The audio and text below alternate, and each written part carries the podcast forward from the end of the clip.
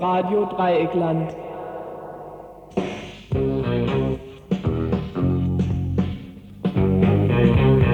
Am 6. Januar 1994, am Donnerstag, folgende sieben Themen in etwas veränderter Reihenfolge und auch in anderer Ankündigung, als es heute Mittag gewesen ist, können wir nun bieten. Zunächst erstmal eine kürzere Sache in oder aus Hamburg. Dort hat die Polizei mal wieder eine Razzia in Flüchtlingsheim gemacht. Wir sind dem kurz nachgegangen. Dann eine Sache, die gestern passiert ist, Abschiebung einer kurdischen Familie. Schließlich etwas aus Frankreich auch zu Flüchtlingen. Dort geht es den Flüchtlingen so gut, dass ein Flüchtling inzwischen verhungert ist. Dann gehen wir völlig weg von diesem schrecklichen Lande und nähern uns nur noch dem äh, amerikanischen Kontinent. Und zwar mit vier größeren oder kleineren Beiträgen. Zunächst erstmal etwas zu einer Gefängnisrevolte und Gefangenenrevolte in Venezuela, in Maracaibo. Schließlich etwas zu neuen Aktivitäten der USA und der Air Force bzw. der Bodentruppen in dem netten Land Kolumbien. Ein längerer Reisebericht, ein Gespräch zur aktuellen Situation und zur alltäglichen Situation auf Kuba und als letzten Beitrag Mexiko, der Aufstand der Indios und Indias in der Provinz Chiapas. Die Meldungen von heute behaupten, dieser Aufstand sei gescheitert.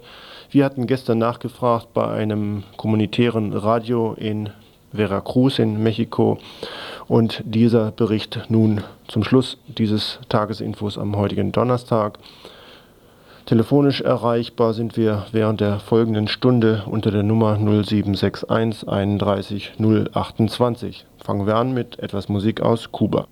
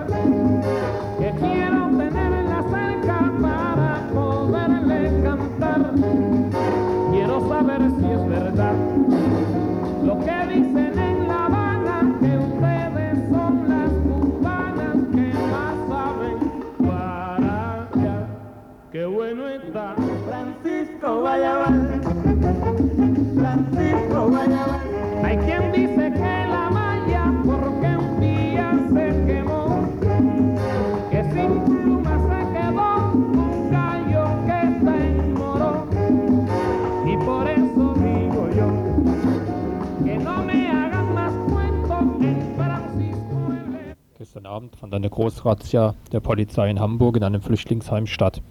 Eine Kollegin vom antirassistischen Telefon Hamburg berichtet uns die näheren Einzelheiten. Gestern Abend hat die Polizei eine Großrazzia gemacht. Äh, da sind 47 Leute festgenommen, äh, von denen man jetzt weiß, dass ein paar so Leute äh, abgeschoben werden, ne? so mindestens zwei. Und sie haben darunter 15 Festnahmen wegen Verstöße gegen das Asylbewerberleistungsgesetz, also Illegalisierte, die sich da äh, unter, also Zuflucht gefunden hatten. Ne? Und äh, das ist, also die Zustände in der Unterkunft sollen ziemlich desolat gewesen sein. Also der anscheinend ist der Bezirk äh, Walddorfer in Hamburg dafür zuständig und hat sich kaum drum gekümmert. Es hat absolut keine Betreuung vor Ort gehabt, was auch Vor- und Nachteile haben kann. Mhm. Äh, und also laut, äh, der, laut der Vertretung von dem zuständigen Sozialarbeiter, der momentan in Urlaub ist, wie gesagt, haben sie uns gesagt, dass die Zustände äh, so sind, ne, Überbelegung und so weiter. Und mhm. sogar für Flüchtlinge, die auf der Straße leben. Also. Eine ähnliche Situation kennen wir ja von Rostock her. Dort wurde halt mehr oder weniger bewusst in Kauf genommen, dass in der Bevölkerung rund um das Flüchtlingsheim eine solche Stimmung provoziert wird, dass es halt dann zu diesen Krawallen kam. Was für ein Stadtteil ist es jetzt dort in Hamburg? Ähm, kann man dort sagen, wird unter Umständen das Gleiche versucht? Äh, man muss auch bedenken, dass der regierende Bürgermeister von Hamburg, Foscherau, erst jüngst gesagt hat, dass er bestimmte Stadtteile äh, flüchtlingsfrei haben will. Wer wohnt in diesem Stadtteil? So ein, sagen wir mal, mittelständischer Stadtteil. Also das ist im Osten von Hamburg. äh, so Einzelhäuser und neuer, neuer sozialer Wohnungsbau. Ne? Also keine sehr reichen Leute, aber keine Armutsviertel in Hamburg.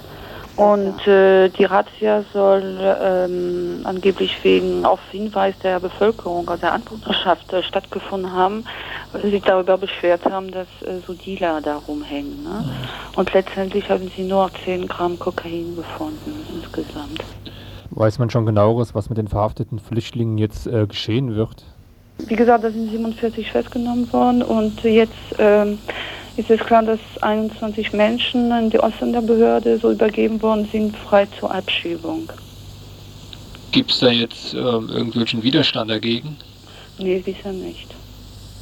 Das äh, geht jetzt so über die Bühne da. Ja. Hm. Also war das auch eher nicht so ein Grund für die jetzt da einzudringen, dass sie halt jetzt mhm. eben Leute finden, die sie jetzt einfach abschieben können? Ja, ja. Das Problem ist, dass wir momentan nicht gezielt nachfragen können, weil wir absolut keinen Namen haben. Ne? Mhm. Sonst könnte man einzeln nachfragen bei der Ausländerbehörde, mhm. was da abläuft. So, soweit also ein kurzer Bericht über eine Großrazzia an einem Flüchtlingswohnheim in Hamburg von einer Mitarbeiterin des antirassistischen Telefons in Hamburg. Qué bueno está Francisco Guayaba. Santa que vuelve San Francisco. Cuando yo le fui a Francisco, allá me encontré una queda.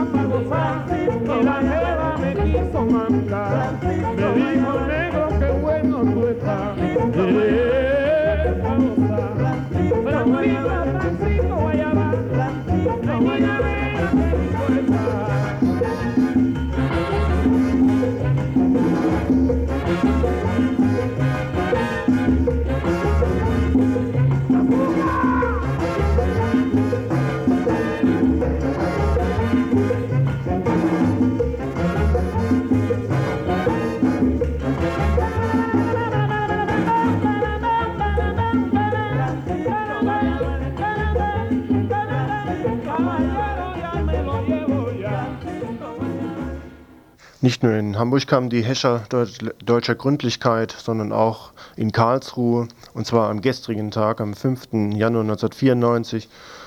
Dort müssen wohl eine ganze Truppe deutscher Abschiebespezialisten in Aktion getreten sein, nämlich eine kurdische Familie mit insgesamt neun Personen war davon betroffen und wurde am gestrigen Vormittag abgeholt. Geschehen alles in Odenheim bei Karlsruhe. Familie Tikin wurde zum Flughafen nach Frankfurt verbracht Erst als die Polizei schon die Familie eingesackt hatte, konnten andere dann informiert werden. Und das ist dann ja bald schon zu spät. Niemand wusste nämlich genau, welche rechtliche Situation für diese Familie existiert, ob es mal wieder einer dieser berüchtigten Verfahrensfehler ist. Die Familie hatte offenkundig auch keinen Rechtsanwalt. Die Abschiebebehörde in Rastatt gab natürlich keine Auskunft.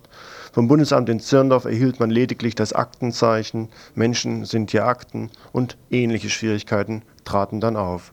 Die Abschiebung erfolgte gestern. Möge sie denen auch zur Warnung dienen, die noch zukünftig von solchen Abschiebungen bedroht sind, dass sie sich frühzeitig um ihre Lage kümmern.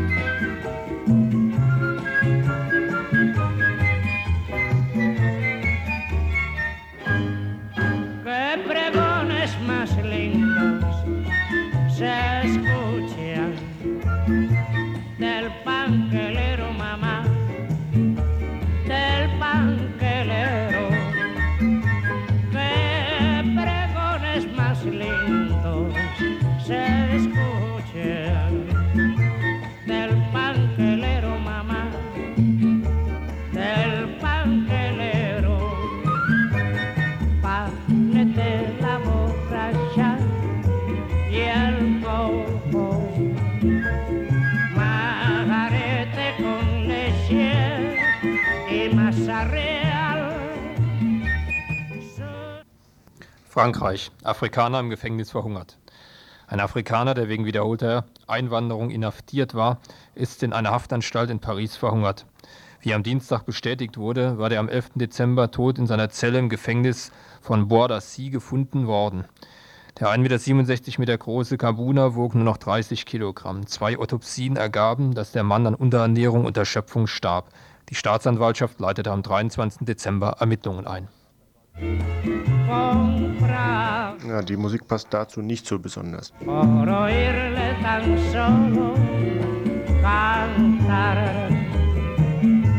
Sus productos provocan. Comprarle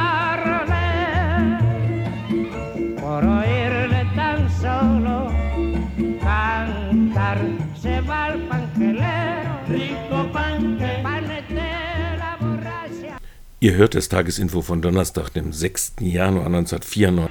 Nun geht's nach Amerika, genauer gesagt nach Mittelamerika bzw. Südamerika. Venezuela. Mindestens 103 Häftlinge sind nach amtlichen Angaben bei Kämpfen von Gefangenen untereinander, zwischen Gefangenen und der Polizei in einem Gefängnis der venezolanischen Stadt Maracaibo ums Leben gekommen. Über die Hintergründe der Aktion und die Verschlechterung der ökonomischen und sozialen Situation in Venezuela, die zu einem verstärkten Anwachsen der sogenannten Kriminalität in dem südamerikanischen Land führt, der nun folgende Bericht. Aufgeschoben wird das natürlich, dass das Gefängnissystem 40 Jahre alt ist und vor 30, 40 oder 33 Jahre. Und vor 33, 40 Jahren hatte Venezuela 7 Millionen Einwohner und heute 20 Millionen. Und das Gefängnis, sagt man, hat 3050 Gefangene insgesamt und ist aber höchstens für 1000 ausgelegt. Wahrscheinlich viel, viel weniger. Allgemein ist es so, dass in Venezuela die Gefängnisse der Zustand überrascht nicht. Also es finden laufend solche Sachen statt. Seit ich im Land bin, lese ich also immer so, so Sachen, dass also da im, im Knast die Leute sich gegenseitig umbringen und dass man also in der Regel da keine große Überlebenschance hat. Also ja, was war jetzt der Aufstand? War das jetzt mehr eine Auseinandersetzung unter den Leuten oder war es auch eine Art Protest gegen ähm, diese Gefängnissituation?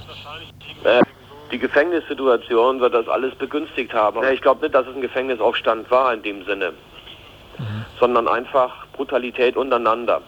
Also zum Beispiel in Caracas sind über die Feiertage, und das ist halt auch so in den Abendvierteln, äh, mehr Leute umgekommen als in Sarajevo. Also an Weihnachten sind über 80 Leute umgebracht worden und über, die, über Neujahr 50 Leute. Das jetzt nur in Caracas. Und damit ist also die Stadt so eine der gefährlichsten. Nun muss man sagen, die Leute werden umgebracht in den armen Leuteviertel. Und das ist so, dass die armen Leute die armen Leute umbringen inzwischen. Ne?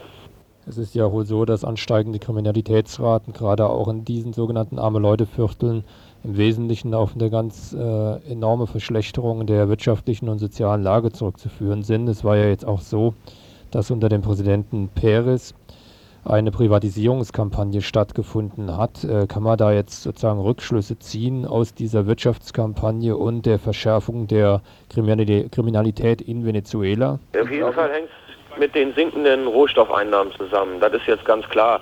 Der Erdölpreis oder die, die, das OPEC-Kartell funktioniert hier momentan überhaupt nicht und wahrscheinlich geht ja auch der Irak wieder zurück äh, zur Produktion. Das steht ja auch äh, und kann, darf also da wahrscheinlich wieder äh, exportieren im normalen Umfang. Und also die erwarten dieses Jahr schlimmste Wirtschaftszahlen, was das betrifft. Man hat ja erst gehofft, dass der Winter, der ja kalt war in Europa, da so ein bisschen zusätzlich Geld reinbringt. Es ist nach wie vor so, dass also der Erdöl, das Erdöl die meisten Staatseinnahmen hier macht und dass zum Beispiel man jetzt äh, ganz gewaltig so schrittweise ja diese Mehrwertsteuer eingeführt hat in zwei Phasen. Diese, diese Mehrwertsteuer, die natürlich, äh, ja, ich merke das selber, also am 1. Januar kam der zweite Schritt in Kraft. Ähm, du hast also auf einen Schlag äh, so 10, 15, 20 Prozent mehr auf auf verschiedene Items. Und das, führt einfach dazu, dass, dass halt auch Grundnahrungsmittel und so Sachen, die früher halt naja, es ist so, inzwischen ist Milch, also hier, ich kann das jetzt, jetzt müsste man mal umrechnen, aber ein Liter Milch, weiß ich schon seit langem, ist, ist teurer wie in Deutschland. Ne? Bei einem wesentlich geringeren Durchschnittseinkommen. Und die Inflation, die war also letztes Jahr, wo war sie? Also bei, bei nahezu 40 Prozent. Ne? In letzter Zeit gab es verstärkt Meldungen über ähm, Drogenhandel in Venezuela.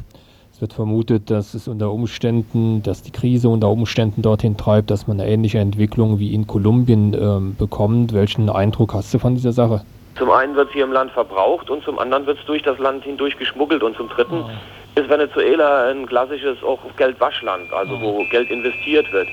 Das kannst du halt die an verschiedenen Ecken ausrechnen, da wo Tourismus ist und wo Hotels oder sowas entstehen. Also oh. da wird da wird investiert und das Geld kommt hundertprozentig auch daher und da ist also genau wie in Kolumbien, diese, diese, wie soll man sagen, diese Vermischung mit Staat und, und allem drum und dran, geht da Hand in Hand. Zum Beispiel mit, diesen jo mit diesem Yuppie-Bombentum da im letzten, äh, im letzten Jahr. Gab also ein, äh, in einem Geschäftszentrum gab es eine Bombenexplosion und man hat also von Stadtguerilla und sonst was nicht alles geredet, ganz lange, bis man also plötzlich jetzt rausfindet, das waren so ein paar äh, Nachwuchs, ähm, also von den reichsten Familien, Nachwuchs-Yuppies, die also da irgendwie versucht haben, die Börse damit zu spekulieren.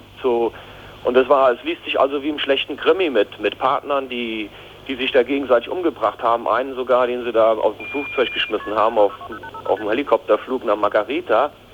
Und einer war, der ist äh, gleichzeitig Norweger, war ein ganz wichtiger Typ für so zwielichtige Sachen vom Carlos Santos Perez. Dem ehemaligen Norwegen. Präsidenten, ne? Ja, ja, und der war also zum Beispiel, den haben sie zum Beispiel ganz hoch oben auf der Liste und der war zeitweilig KTW-Präsident. Das ist also der Präsident von der staatlichen Telefongesellschaft. Und der selber hat zum Beispiel äh, in Staaten so als der inoffizielle äh, Typ hier fungiert, der also so die, wie soll man das sagen, die Drogen, Drogenszene überwacht oder so, als Sonderagent, ne? Mhm. Hat aber selber so ziemlich überall die Finger drin und natürlich auch da drin. Mhm. Und das geht also so Hand in Hand und die, diese Jungs hat man da, also so eine Gruppe von bestimmt 20, die man da eingesperrt hat. Und äh, da hängt also auch natürlich irgendwo die alle Oligarchie mit drin. Zurzeit findet ja gerade der India-Aufstand in Mexiko statt oder ist äh, in diesen Stunden auch schon niedergeschlagen worden. Es gab auch über Venezuela Berichte, dass sich halt gerade in den Wald- und Bergregionen Guerillagruppen etabliert haben. Weiß man, kann es dort jetzt eine ähnliche Entwicklung wie in Mexiko geben? Äh, was weiß man da jetzt mehr drüber? Ja, da weiß man eigentlich nicht mehr drüber und ich halte es immer noch für ein Fake, weil das also so ist, dass ich glaube, das Militär oder andere Leute einfach ein Interesse haben, zeitweilig sowas zu berichten. Ah. Es ist so, dass zum Beispiel äh, inzwischen auch Waffen aufgetaucht sind, die geklaut worden sind bei dem Putsch bei kolumbianischen Guerillas. Wobei man natürlich immer vorsichtig sein muss, auch in, die, in Bezug auf diese kolumbianischen Guerillas, weil die ja heute zum Teil so Hilfskräfte geworden sind dieser Drogenmafia. Ah. Also zum Teil die dieselben Gebiete kontrollieren oder in denselben Gebieten operieren. Und äh, ich, werde, ich werde heute in dieser Region hier unheimlich vorsichtig, was ich da eventuell Guerilla oder sonst was nennt. In der Regel, ähm, also es ist, ist auf jeden Fall ein bisschen anders, wie das, was momentan gerade in Mexiko stattfindet. Ich glaube schon, dass es früher oder später Vergleichbares geben wird, vielleicht jetzt nicht gerade von den ethischen Gruppen hier, aber dass es äh, mal zu gewaltsamen Erhebungen kommt, wenn bestimmte Versprechungen nicht gemacht werden. Nur ob das auch gut organisiert ist, wie die mexikanischen äh, Guerillas, das sind ja, das sind ja schon äh, Leute von einem einheitlichen Stamm oder von einer einheitlichen Region, die also nur noch jahrelang äh, einen Kampf geführt haben, wohl zuerst auch unbewaffnet und dann hat sich das wohl so hochgespielt, dass sie gesagt haben, also die Waffen gehen mir nicht aus der Hand, was ja vernünftig ist. Also das vermute ich erstmal nicht. Soweit also ein Situationsbericht aus Venezuela über die Hintergründe der Gefangenenrevolte und über die miserable ökonomische und soziale Situation.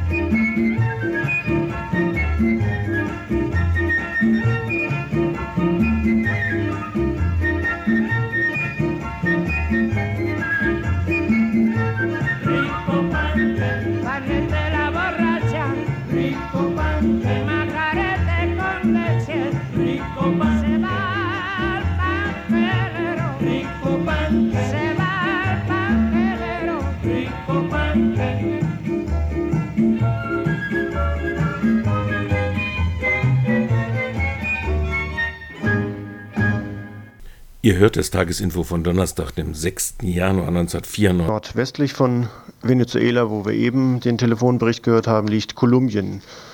Und noch ein anderes Datum ist vielleicht auch wissenswert. Heute jetzt sich nämlich zum 75. Mal der Todestag von Theodore Roosevelt. Der war Präsident in den USA und ist als der Präsident in die Geschichte eingegangen, der zum einen den Weltmachtanspruch der USA formuliert hat, vor allem aber auch ganz Amerika als unmittelbare Einflusszone der USA definiert hat. Und dies praktizierte er dann unter anderem auch in Kolumbien und an Kolumbien.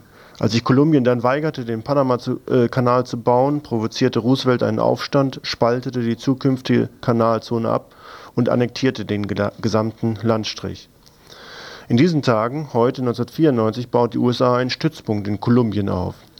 Über die Hintergründe dieser Aktion und wie dies von der kolumbianischen Öffentlichkeit wahrgenommen wird, informiert der folgende Korrespondentenbericht.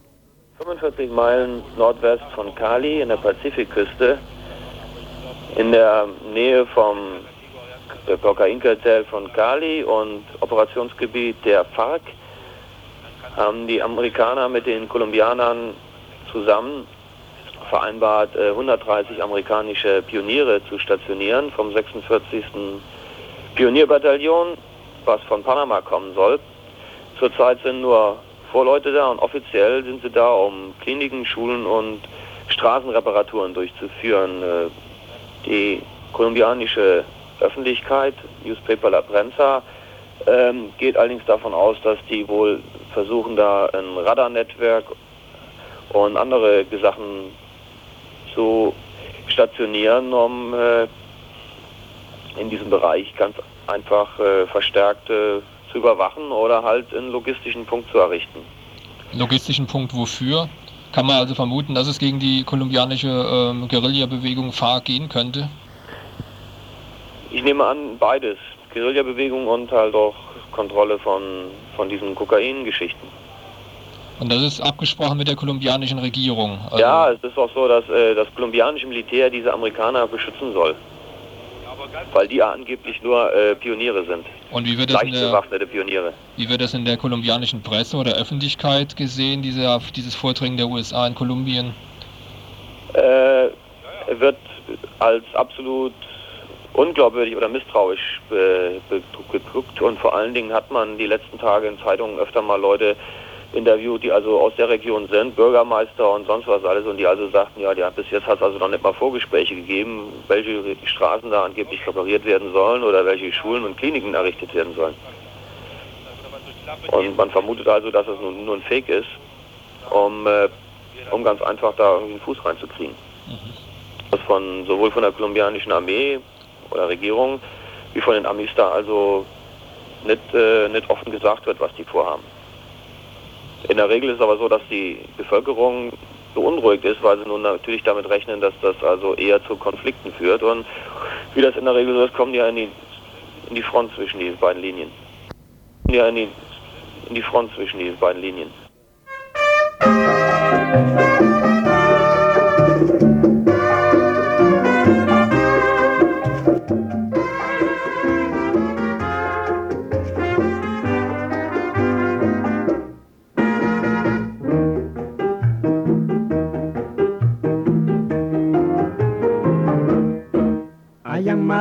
Se ha creado un nuevo baile de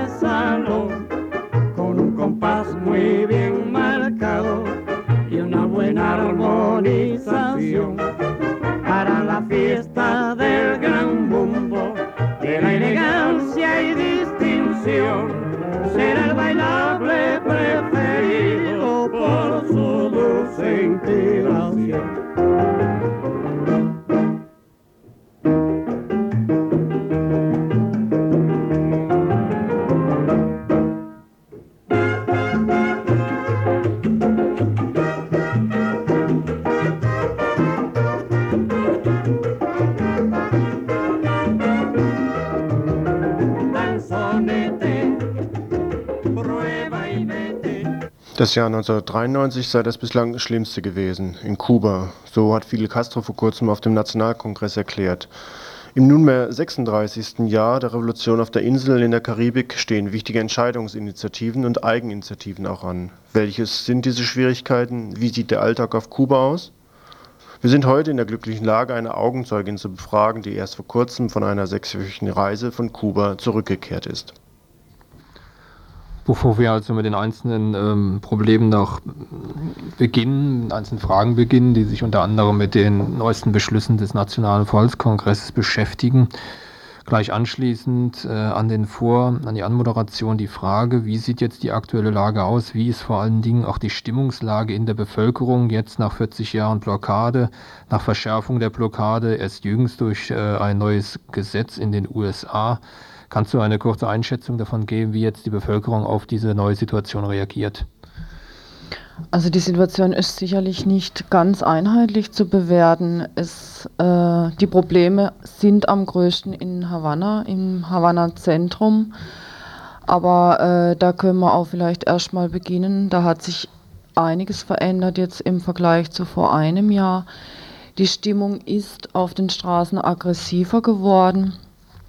Ähm, es ist ja jetzt der Dollarbesitz erlaubt für die Bevölkerung. Das führt dazu, dass es äh, bei vielen Leuten regelrechten Dollarfieber gibt, dass äh, viele Waren auf dem Schwarzmarkt nur noch über Dollars zu haben sind und dadurch der Dollar einfach äh, unheimlich viel viel, es ist ein Zauber wie ein Zauberwort, ne? der Dollar auf den Straßen. Worin drückt sich denn diese Aggressivität der Leute jetzt aus? Also gibt es zum Beispiel einen Anstieg der Kriminalität in Havanna? Ja, gibt's. Also das ist allerdings, muss man auch sagen, eine völlig neue Erscheinung in äh, Kuba und in Havanna, dass es äh, erstmals auch Überfälle gibt auf Touristen, aber auch und davon sind die Leute auch ziemlich schockiert, auch Überfälle untereinander, also auch, dass die Kubaner sich selber überfallen und beklauen, dass es da Leute gibt, äh, die da rücksichtslos vorgehen.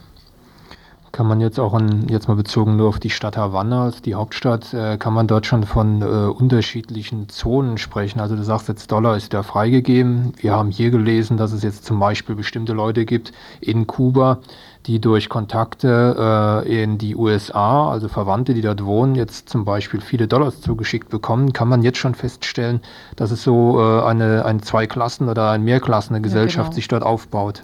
Also das sagen die Kubaner selber, diese äh, Freigabe des Dollars wird von sehr vielen Kubanern selbst auch kritisiert, genau mit dem Argument, dass sie sagen, es entsteht eine Zweiklassengesellschaft, die einen, die an Dollars rankommen, die anderen, die nicht an Dollars rankommen.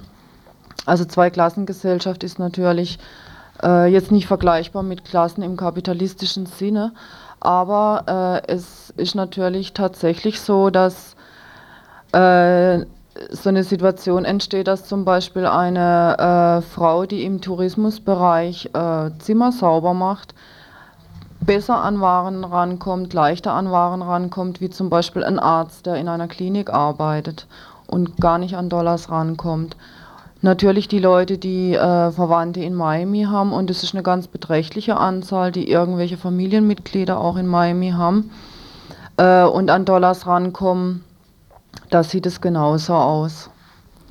Also die sind, die sind einfach besser gestellt, die kommen besser an Waren ran und das wird als sehr kritischer Punkt auch angesehen. Es gab hier mal einen Korrespondentenbericht, äh, der in die Richtung ging, dass er sagte, es gibt jetzt also diese Beziehung, diese Verwandtschaftsgrade, gerade die, die jetzt mehr oder weniger so äh, weniger in dem direkten politischen Umfeld der Kommunistischen Partei Kubas äh, sind, profitieren von diesen Verwandtschaftsgraden von diesen Verwandtschaftsverhältnissen, äh, äh, aber die direkten äh, Mitglieder der Kommunistischen Partei oder der Massenorganisation, also die tatsächlich in, dem, in, der Organisation drin sind, profitieren davon nicht. Welche Auswirkungen hat das für so eine äh, für die Struktur der kommunistischen Bewegung, der, dieser, dieser Organisation überhaupt, für die staatliche Verwaltung, die ja eigentlich ähm, doch problematisch sein müsste auf die Dauer. Ja, das ist natürlich richtig. Das äh, hat ja im Übrigen auch Fidel schon betont, dass jetzt gerade in der Situation die Revolutionäre, also die äh, in der kommunistischen Partei beziehungsweise an anderen Stellen politisch arbeiten, dass die jetzt am meisten gefordert sind. Das ist natürlich richtig. Ähm, was war jetzt der zweite Teil deiner Frage? Ja, das war eigentlich von der, also ob, ob, sich da jetzt so, meine Frage geht in die Richtung, ob es Zersetzungserscheinungen in diesen Strukturen gibt. Also in den Strukturen selber nicht. Es ist eher so, dass es eigentlich zum Beispiel unter der Jugend so zwei polarisierte Richtungen gibt. Die eine Richtung, äh, dass sehr viele Jugendliche sich gerade jetzt erst recht zum Beispiel auch militärisch ausbilden lassen und der andere Teil der Jugendlichen auf, auf der Straße äh, sich aufhält, nicht, nicht arbeiten geht, kein Interesse mehr hat äh, zu arbeiten, zu studieren, sondern die Beschäftigung diejenige ist, ähm, auf irgendeine Art und Weise an Dollars zu kommen. Wie sieht es überhaupt mit, der, ähm, mit den Beschäftigungsverhältnissen zu der, äh, jetzt aus, bezogen auf äh, die Städte erstmal? Ähm, finden Formen von Arbeitslosigkeit statt oder von ähm, illegaler Arbeit oder alles das, was man an Arbeitsformen, was man sich so vorstellen kann? Wie läuft das da ab, gerade unter den Bedingungen, dass jetzt eben die Blockade stattfindet, dass ja viel weniger Waren reinkommen, man hört, es Benzinmangel ist? Wie ist die Situation da jetzt? Also es ist sicher so, dass eine ganze Menge Leute nicht mehr arbeiten. Die Zahlen darüber sind ziemlich verschieden, wie viel Prozent es jetzt sind. Aber sehr viele Leute arbeiten nicht. Sie arbeiten nicht, weil es zum einen auch äh, viele Betriebe nicht mehr laufen. Gut, dann wird ihnen natürlich angeboten äh, eine andere Arbeit. Es wird auch immer wieder äh, gefördert, dass die Leute aufs Land gehen, was sie nicht sehr gerne machen. Also ich spreche jetzt von Havanna immer. Äh, sehr viele Leute arbeiten ganz einfach nicht. Viele versuchen dann aber den, die Zeit so auszunützen, dass sie eben an Dollars rankommen, um sich dann einfacher Waren beschaffen zu können. Also findet jetzt eher ein Prozess statt, der praktisch diesen, ähm, wie man es nennt, Verfall der industriellen Struktur und des, des Kleinhandwerks eher fördert, indem man nämlich versucht, auf, erstmal auf sich selbst zu achten und zu gucken, dass man jetzt irgendwie seine Familie oder sonst wen versorgt und äh, die ganzen ähm, öffentlichen Strukturen darunter noch leiden müssen. Also bricht jetzt zum Beispiel das äh, Gesundheitswesen, was ja vorzüglich in äh, Kuba äh, ist, oder das Bildungswesen, leidet das jetzt darunter, leiden diese ganzen Sachen darunter, dass man sich erstmal um die eigenen Dinge kümmert. Also die zwei Punkte, die du jetzt angesprochen hast, äh, dieses kostenlose Gesundheitssystem und sehr gute Gesundheitssystem und das kostenlose und sehr gute Bildungssystem, das wird auf jeden Fall aufrechterhalten. Da besteht auch ein gesellschaftlicher Konsens darüber, dass das die Errungenschaften der Revolution sind, die nicht angetastet werden und werden dürfen. Also das wird sowas wie, wie heilig gesehen. Also die zwei Punkte, die Errungenschaften der Revolution werden nicht angetastet, die sollen weiterlaufen. Natürlich gibt es Probleme, wenn es zum Beispiel bestimmte Medikamente ganz einfach nicht gibt. Die versucht man dann wieder zu ergänzen, zu ersetzen durch grüne Medizin, aber das sind natürlich Sachen, die auch nicht von heute auf morgen gehen. Aber die zwei Punkte sind heilig, die sollen nicht angegangen werden und darüber besteht ein breiter Konsens. Ähm also es gibt so einen Spruch, äh, dass gesagt wird, äh, wir schaffen es im Moment nicht mehr, den Sozialismus zu verteidigen und zu vertiefen und voranzubringen, aber wir werden die Errungenschaften des Sozialismus, die Errungenschaften der Revolution, die werden wir verteidigen. Du hast eben bei den Jugendlichen von so zwei Gruppen gesprochen. Die einen, die jetzt eben äh, gucken, dass sie an Dollars rankommen, die anderen, die sich jetzt eben zum Beispiel militärisch ausbilden lassen. Gibt es also so eine äh, Bewegung äh, auch dort in Kuba, die jetzt praktisch so aus, wenn man so will, aus Eigeninitiative heraus tatsächlich diese Errungenschaften der ähm, kubanischen Revolution erhalten will? Tun sich also so, wenn man so will, nebenstaatliche Unterstützungskomitees gründen, die jetzt eben versuchen, unentgeltlich oder wie auch immer irgendwelche Geschichten noch weiterhin aufrechtzuerhalten. Gibt es also so einen verstärkten Aufschwung davon? Ähm, Aufschwung weiß ich nicht, ob man das als Aufschwung bezeichnen kann, aber es gibt einfach die zwei Richtungen. Die eine Richtung, die äh, versucht bewusst mit der Situation umzugehen die andere Richtung, die eigentlich eher so im alltäglichen Kampf, sagen wir mal, um die verschiedenen Sachen, die fehlen, äh, da untergeht, ne? wo dann auch, äh, es ist klar, wenn, wenn der Magen leer ist, ist es, ist es ziemlich schwierig, ein, ein revolutionäres Bewusstsein aufrechtzuerhalten. Ne? Das ist eine alte Tatsache. Und das wirkt sich natürlich aus, aber es gibt da durchaus die zwei Richtungen wenn der Magen leer ist. Das äh, wird wahrscheinlich auch am häufigsten jetzt in den Städten vorkommen. Ähm, wir haben jetzt im Wesentlichen die Situation in Havanna selber ähm, ja. betrachtet. Gehen wir mal aufs Land. Wie entwickelt sich jetzt äh, dort das Verhältnis? Also auf dem Land ist natürlich die Situation, die materielle Situation sehr viel besser, weil die Leute selber was anbauen können. Das wirkt sich natürlich aus, das macht sehr viel aus. Dann auch in, in, in der Zufriedenheit oder Unzufriedenheit. Also Havanna Zentrum ist natürlich nicht Kuba. Und auf ganz Kuba betrachtet ähm, sind die Probleme sicherlich überall die gleichen, aber doch auf dem Land sehr viel entspannter das, und auch dadurch die Stimmung entspannter und ähm, das Bewusstsein und die Überlegungen, wie geht es weiter, was, was können wir versuchen, wie es weitergeht, äh, die kommen mehr zum Tragen, wie jetzt in Havanna Zentrum, wo der Kampf ums Öl, um die Seife und um alles Mögliche da ist. Natürlich gibt es genauso auf dem Land zu wenig Seife, zu wenig Öl und die, diese ganzen Probleme, aber sie können doch ein bisschen mehr ausgeglichen werden, dadurch, dass, dass die Leute einfach Lebensmittel anbauen können selber.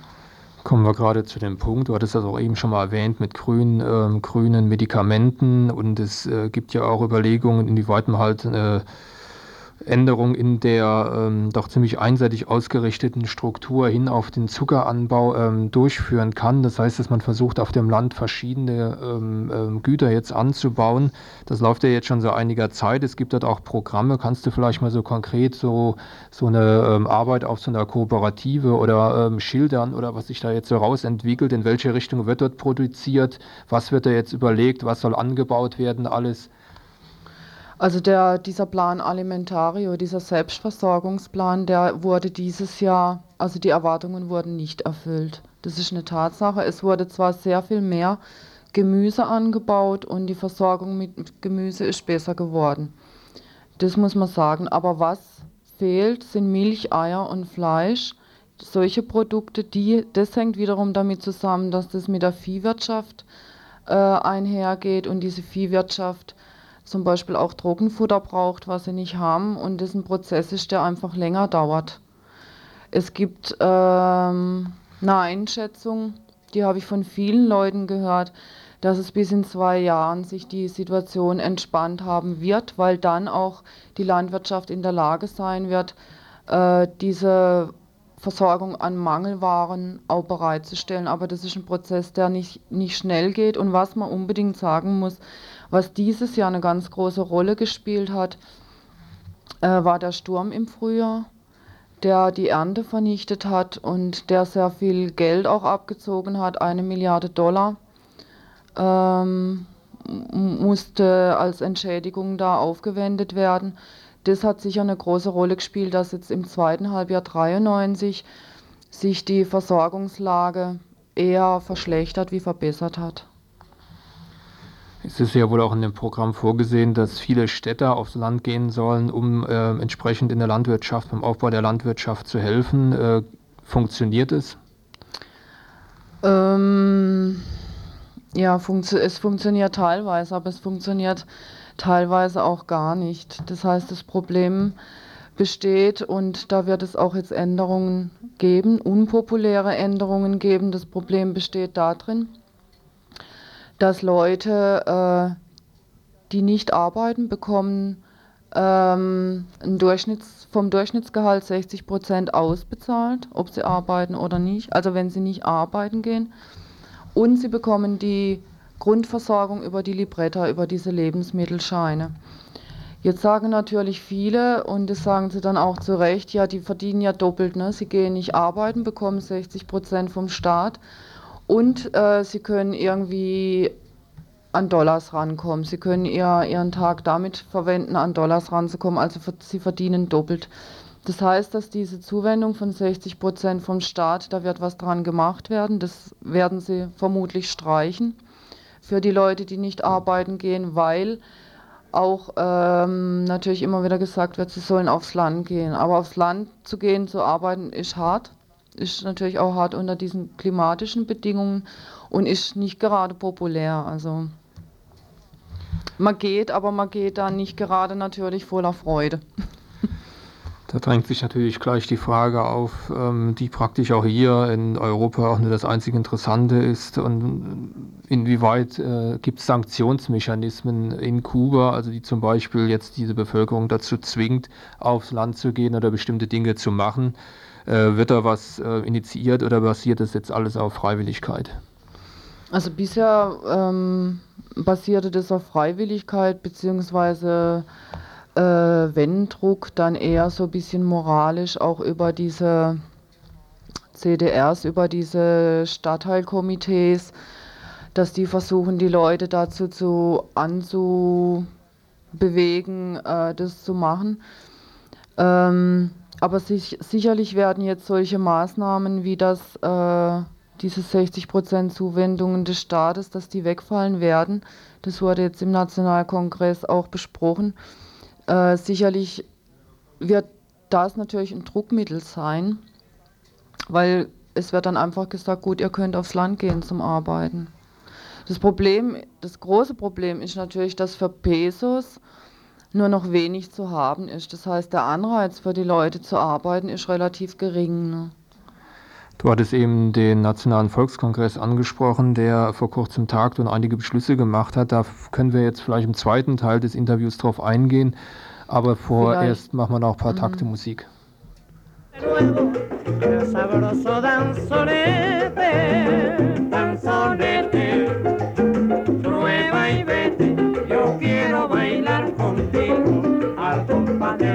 danzonete. Chinita linda, prueba y vete, yo quiero bailar contigo al compás del danzonete, danzonete. Prueba y vete, yo quiero bailar contigo al compás del danzonete.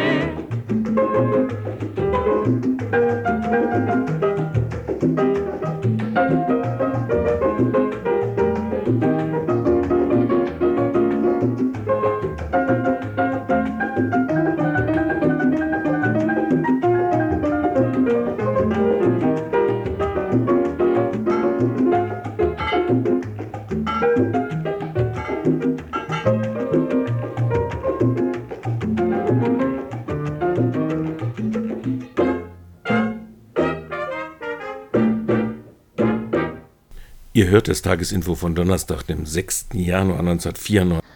Ja, also vielleicht können wir jetzt noch äh, kurz einen, Absch einen kleinen Abschnitt vom Interview einspielen. Äh, ich habe Emilia und Fidel, das sind zwei junge Leute aus Havanna Zentrum, interviewt und davon vielleicht kurz noch äh, einen Ausschnitt. Aquí la gente no tiene aliciente. ¿Para qué vas a trabajar? Porque, no sé, si trabajas no... ya con una botella de aceite ya. Eso, eso, lo que voy a explicarle. Mira, es por el Estado. Te lo voy a poner con precios del Estado y con los precios que están en el mercado negro. Mira, por el, por el mercado, una libra de aceite cuesta 40 centavos, pero el Estado no te lo sitúa a no ser cada dos meses. Por ejemplo, ahora en este mes. En este mes se le sitúa a la gente eh, una libra de aceite, que es el aceite del mes de diciembre, no, de este mes no, pasado, el mes de noviembre. El aceite de diciembre y noviembre. Dos, una libra de aceite para dos meses. El cubano, por sus hábitos alimenticios, no le gusta la comida hervida. Todo tiene que ser frito. Ya es un problema de hábitos alimentarios. Ya no es capricho ni nada. Entonces, con lo que te sitúa el Estado, no vives. No, no, te suficiente, tienes que ir al mercado. Ja, also Sie haben jetzt da zum Beispiel auch gerade erzählt, dass ein, ähm, eine Libra Öl, das ist so ein bisschen weniger wie ein Pfund, äh, mittlerweile 40 Pesos kostet auf dem Land. Das sind so die Sorgen, die die Leute natürlich auch bewegen. Ähm, gleichzeitig wissen die Leute aber auch, das ist natürlich immer auch ein bisschen widersprüchlich, die Leute wissen auch, dass sie keine Lösung im Kapitalismus finden können. Sie sehen die Probleme in Lateinamerika. Sie sehen, wie in Lateinamerika Tausende von Kindern auf der Straße leben. Sie sehen, wie die Kinder von Banden ermordet werden. Sie sehen, wie äh, ja, die ganzen Probleme, die es da gibt, was wir ja auch heute im Info einiges davon gehört haben. Und das wissen die Leute schon ganz genau. Vielleicht noch abschließend jetzt eben die Frage zu den ähm, Beschlüssen des Nationalen Volkskongresses. Es sollen ja jetzt einige Änderungen stattfinden. Kannst du das mal kurz zusammenfassen, mhm. um was da geht? Also es war ziemlich interessant. Es gab äh, drei Tage lang hat dieser Kongress getagt. Es wurde auch immer live übertragen im Fernsehen. Und da gab es ganz ähm, lebhafte Diskussionen. Es wurde die ganze Situation analysiert auf, auf jeder einzelnen äh, Ebene von jeder einzelnen Wirtschaftsbranche wurde die Situation analysiert, die Ausgaben, die Staatsausgaben analysiert und kritisiert und es ging sehr lebhaft zu. Das war also sehr angenehm, sowas mal mit anzusehen. Ähm, die Leute auf der Straße haben auch Anteil dran genommen, haben gesagt, ja, der hat recht und der andere, der hat nicht recht, der erzählt einen Blödsinn. Also es gibt da eine, durch die ganze gesellschaftlichen ähm, Ebenen, da gab es eine lebhafte Diskussion über die Situation, eine Analyse zur Situation. Äh, es ist jetzt, also ich habe jetzt noch nicht die endgültige Erklärung äh, über die ganzen Beschlüsse, aber was sicherlich, der eine Punkt, der schon angesprochen wurde, was sicherlich verändert wird, ähm, ist diese, diese große Versorgung auch von Leuten, die nicht arbeiten. Das heißt, die Produktivität der einheimischen Wirtschaft, die wird, ähm, die muss gefördert werden, die muss ähm, höher werden, weil die gesunken ist und da werden Maßnahmen sicherlich kommen, wichtige Maßnahmen. Und es wurde auch dieses Gesetz jetzt ähm, da endgültig verabschiedet, dass eben eigengewerbliche Tätigkeit erlaubt ist. Das wirkt sich auch aus, dass man in den Städten sieht, dass Schuhmacher oder Maniküre oder irgendwelche Handwerkssachen da auf der Straße angeboten werden. Also da, da hat und da wird sich noch einiges verändern. Gut, schönen Dank erstmal für die ersten Eindrücke deiner Reise nach Kuba. Wir werden es sicherlich hier im Info und an anderer Stelle von Radio Dreieckland äh, weiter fortsetzen können. Es gibt dort äh, sicherlich einige Möglichkeiten, äh, da nochmal zu berichten drüber. Soweit erstmal und. Ja, vielleicht, ich möchte gerade noch zum Abschluss einen Satz sagen, äh, der mir doch wichtig ist, weil viele Kubaner gesagt haben, ähm, was wir hier tun können. Für sie wäre es auch ganz wichtig, die Diskussion darüber, wie es weitergehen soll, was für eine Lösung ein Staat in einer solchen, ein, ein sozialistischer Staat in einer solchen Situation finden kann, umgeben von der kapitalistischen Weltordnung, dass diese Diskussion, dass wir die hier auch führen und dass sie auch die Kritik von uns unbedingt wollen, auch über ihre Fehler und dass wir auch von ihren Fehlern lernen sollen, das ist den Kubanern ein wichtiges Anliegen. Und in dem Sinne hoffe ich auch, dass wir äh, die Diskussion weiterführen.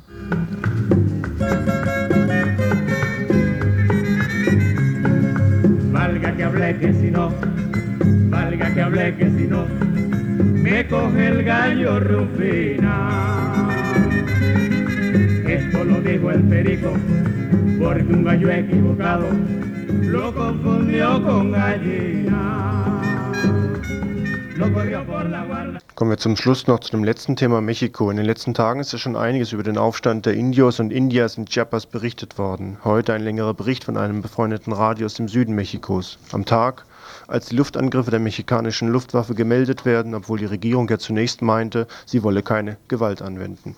Es ist klar, dass in den in dem Medienmarkt beherrschenden Medien das Land Mexiko meist nur aus der Hauptstadt besteht und der extrem ansteigenden Bevölkerung in dieser Stadt.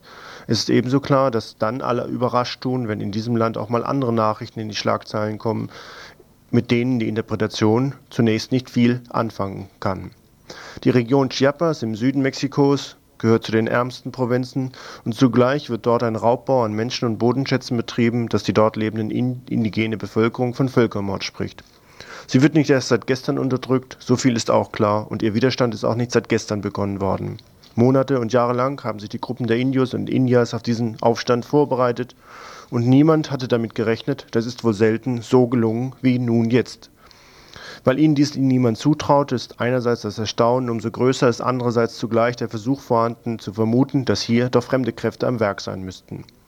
Hören wir zunächst einmal einen Bericht direkt aus der Nähe des Geschehens. Radio Cultural Campesina aus Teocelo in der Provinz Veracruz ist unser Gesprächspartner. Dieses Radio versteht sich als Volksradio. Wir kennen es vom Weltverband der freien Radios, dem AMARC, und waren überrascht auch, als wir von Ihnen während der Inhaftierung von Stefan Waldberg in der Türkei Solidaritätspost erhielten. Soweit also zu diesem Radio und nun der Bericht von gestern. Pues eh, esto empezó en los primeros minutos del día primero de enero de este año. Mm.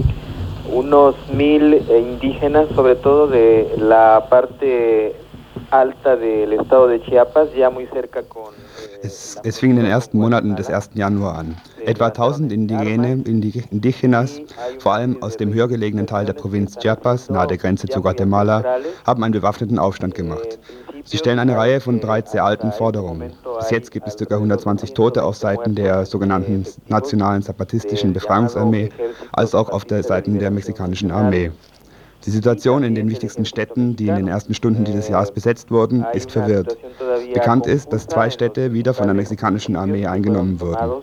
Es herrscht noch Unklarheit über die genaue Herkunft derer, die den bewaffneten Aufstand organisiert haben. Auch wenn bekannt ist, dass es sich in der Mehrzahl um indianische Bauern handelt, hier aus dem südöstlichen Teil der mexikanischen Republik handelt. de los eh, que se levantaron en armas, aunque se sabe que son pues básicamente campesinos e indígenas de esta parte sureste de la República Mexicana. eh, en sus comunicados, el Ejército Zapatista de Liberación Nacional están eh, haciendo alusión a una... In öffentlichen Erklärungen äh, besteht, beruft sich die Nationale Zapatistische Befreiungsarmee auf den Stand der Verarmung, der Marginalisierung und Ausbeutung, auf Verletzungen der Menschenrechte durch die Großgrundbesitzer und die Ordnungskräfte. Anfragen und Proteste der Menschenrechtsorganisationen, von denen einige mit der katholischen Kirche zusammenhängen, seien nicht aufgegriffen worden. Sie halten den Moment für gekommen, sich jetzt bewaffnet zu erheben und sie wollen versuchen, bis zur Hauptstadt des Landes, also der Provinz, zu kommen, auch wenn das ein ziemlich ehrgeiziges Projekt ist. Die mexikanische Armee hat einen Ring um die Hauptstadt der Provinz Chiapas gezogen und den, in den mehreren Stunden wird sie wohl die Kontrolle über die ganze Situation wiederherstellen. Die nationale Zapatistische Befreiungsarmee ist derzeit aber dabei, sich so zu verteilen, dass sie sich in die, Haus in den in die Hauptstadt angrenzenden Gebieten auf Unterstützung zurückgreifen können. Eh, está ahora dispersándose de tal manera que pudiera tener más uh, puntos de apoyo. Das sind im Groben die Ereignisse. Es gibt Reaktionen von Seiten der katholischen Kirche, verschiedenen politischen Parteien und auch von hohen Funktionären der Regierung. Alle stimmen darin überein, dass es, dies nicht die Art und Weise ist, in der die Probleme äh, gelöst werden. Aber es gibt auch Sektoren wie die der katholischen Kirche, die zugeben, dass es eine Rechtfertigung gibt für den Aufstand. Den hohen Grad der Marginalisierung, Marginalisierung der indianischen Bevölkerung in diesem Teil der Provinz Chiapas. Una justificación de este acontecimiento dada la situación de alta marginalidad que viven los indígenas y campesinos de esta parte de Chiapas. Stimmt es, dass die Armee auch die Luftwaffe einsetzt? Äh, la Fuerza Aérea, ja.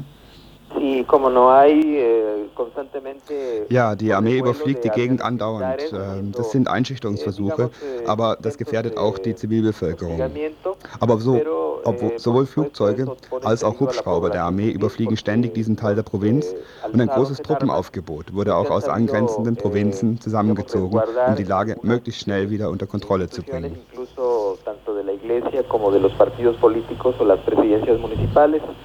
pero sí es un hecho que tanto helicópteros como aviones de las Fuerzas Armadas han estado sobrevolando esta parte de Chiapas y pues hay un gran despliegue de, eh, del ejército que incluso ha sido reforzado por otras zonas militares de otros estados aledaños para controlar eh, cuanto antes la situación.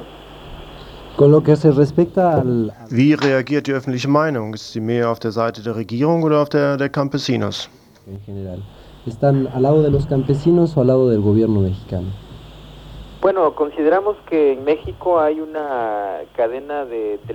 Es gibt in Mexiko einen mächtigen Fernseh- und Radiosender, Televisa, der eng mit den Interessen der privaten Wirtschaft zusammenhängt. Sie haben die Vorgänge heruntergespielt und auf unterschiedlichste Weise schlecht gemacht, unterstützt durch Meinungen einiger Funktionäre der Regierung, sodass ein total negatives Bild der, der Bewegung entstanden ist. Wenn man aber mit, ein, mit den einfachen Leuten redet, kann man feststellen, dass eine Version die ist, die unter die Medien, über die Medien transportiert wird und dass die Bevölkerung eine eigene Meinung dazu hat. Der Aufstand wird oft für gut befunden, auch wenn der Gebrauch der Waffen nicht unterstützt wird. Aber die Gründe werden anerkannt, da die indianische Bevölkerung von Chiapas hunderte von Jahren in der Marginalisierung gelebt haben. Justifica el alzamiento, aunque no se apruebe el hecho de usar las armas, pero de alguna forma se reconoce que se tiene justificación para poder llegar a esta situación, dada la eh, marginalidad en que han vivido durante cientos de años los indígenas del estado de Chiapas. Te tengo otra pregunta. Este Wie ist diese Bewegung nun wirklich entstanden und woher kommt sie? En el sureste de México o surge realmente en, la parte centroamericana, en Guatemala, no sé, en qué, en qué país pueda surgir esto? Bueno, los eh, analistas que están eh, presentando algunos diagnósticos de la situación de Chiapas coinciden Also die Leute, die da Analysen anstellen über die Situation in Chiapas, kommen dazu, dass es, auch wenn es einige Leute aus Zentralamerika gibt, die in den letzten acht Jahren als Flüchtlinge, vor allem aus Guatemala, nach Mexiko kamen und die in den meisten Fällen in Chiapas geblieben sind, äh, dass doch nur einige Leute eben aus diesen Ländern wie Nicaragua und El Salvador sind, die äh, eben eine ausgereiftere politische und militärische Ausbildung haben und die irgendwie zur Verstärkung dieser Bewegung beigetragen haben könnten. Aber das sind in jedem Fall isolierte und oder individuelle Entscheidungen und nicht die Unterstützung revolutionärer Organisationen aus anderen zentralamerikanischen Ländern. Nach einigen der, äh, der Anführer der Nationalen Zapatistischen Befreiungsarmee gibt es eben diese Bewegung schon seit zehn Jahren. Also seit mindestens zehn Jahren haben sie sich politisch und militärisch vorbereitet. Se sabe por lo menos tiene 10 años de existencia según las mismas declaraciones de los comandantes de este ejército zapatista de liberación nacional y que ellos han dicho que se han preparado políticamente y militarmente eh, por lo menos hace 10 años. Hay aquí en México una revista muy prestigiada, muy confiable, que es la revista Proceso. Die anerkannte und zuverlässige mexikanische Zeitschrift Proceso hat seit mindestens sechs Monaten darüber informiert, dass es Vorbereitungen gab. Aber die Regierung hat es bis zum 1. Januar, äh, bis es am 1. Januar losging, nicht beachtet. Der Bewegung haben sich auch Teile der katholischen Kirche angeschlossen, einige radikalisierte Basisgemeinden, aber nicht geführt von der offiziellen Kirche und noch weniger von den Bischöfen der Gegend. Und äh, auch einige religiöse Sekten haben sich angeschlossen, wie zum Beispiel vielleicht einige Zeugen Jehovas, so eine Mischung religiöser Sekten. Es hat sich während der letzten sechs Jahre so etwas wie ein explosiver Cocktail gebildet, dessen Ergebnis diese organisierte und zahlreiche Bewegung und eben die instabile Lage in diesem Teil der Republik ist. Algunos eh, testigos de Jehová tal vez. Hay una serie de mezclas de ahí de sectas religiosas. Esto se ha creado como un, un cóctel explosivo en los últimos seis años por lo menos, eh, que han eh, dado por resultado este movimiento ya más organizado, num, eh, numeroso, y pues que ha creado esta situación de inestabilidad en esa parte de la República. Ja, an dieser Stelle gehen wir raus aus dem Tagesinfo von Radio Dreieckland in der Wiederholung von gestern Abend. Es geht hier weiter im Wiederholungsprogramm mit Radio International vom Montag. Um 12 hört ihr die aktuelle halbe Stunde und dann geht es weiter mit Radio International in der Wiederholung vom Donnerstag und um 13 Uhr mit der schwulen Welle. Anschließend um 14.30 Uhr hört ihr interkontinentale Musik aus dem asiatischen Raum. 90.